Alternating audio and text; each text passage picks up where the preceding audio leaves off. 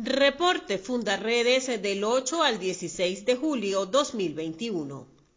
Continúa la persecución y el acoso contra Fundarredes y su director Javier Tarazona.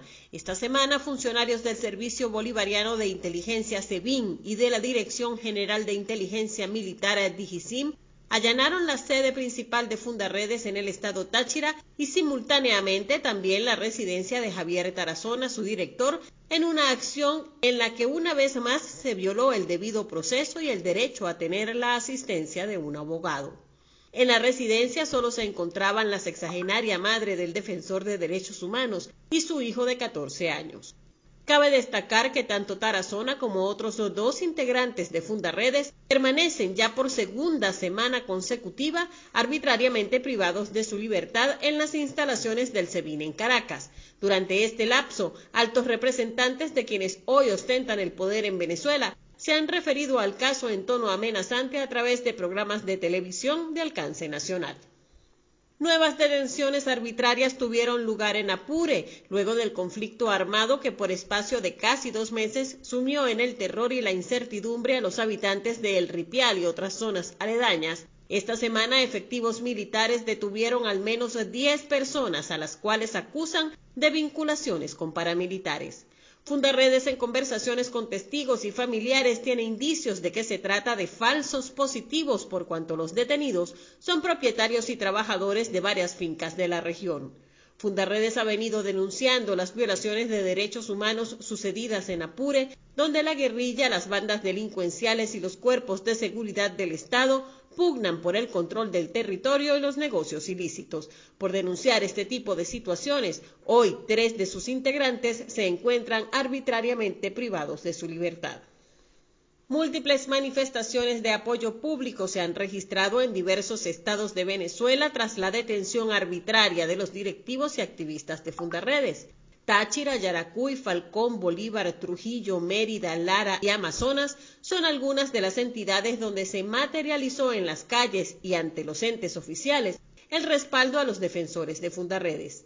De igual manera lo han hecho movimientos estudiantiles, organizaciones magisteriales, defensores y activistas de diversas organizaciones no gubernamentales, exigiendo la liberación de Javier Tarazona, Rafael Tarazona y Omar de Dios García, al tiempo que rechazan la persecución y criminalización contra quienes señalan y denuncian las violaciones a los derechos de los más vulnerables.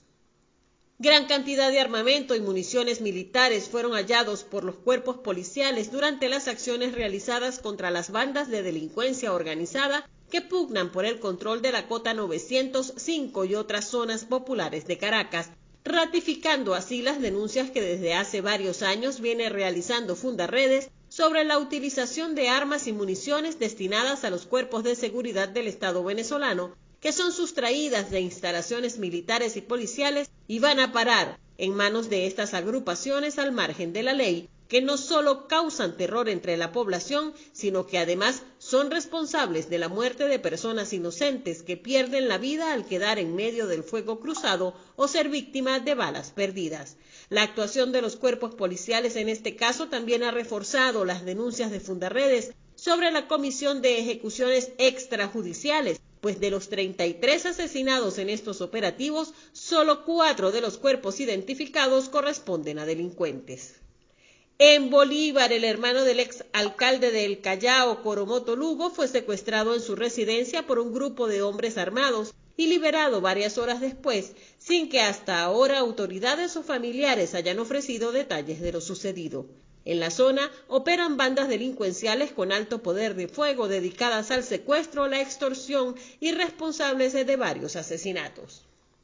En Táchira, un joven tachirense de 19 años de edad fue asesinado en Tibú, municipio fronterizo colombiano de norte de Santander, por presuntos integrantes de las disidencias de las FARC, que mantienen el control de esta zona junto a la guerrilla del ELN.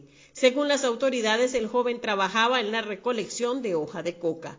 Fundarredes ha documentado la migración de jóvenes venezolanos que huyendo de la emergencia humanitaria compleja que vive el país quedan expuestos a la acción de grupos armados irregulares en la frontera colombo-venezolana. Comparte, ayudemos a vencer la censura en Venezuela. Consulta esta y otras informaciones en nuestro portal www.fundaredes.org.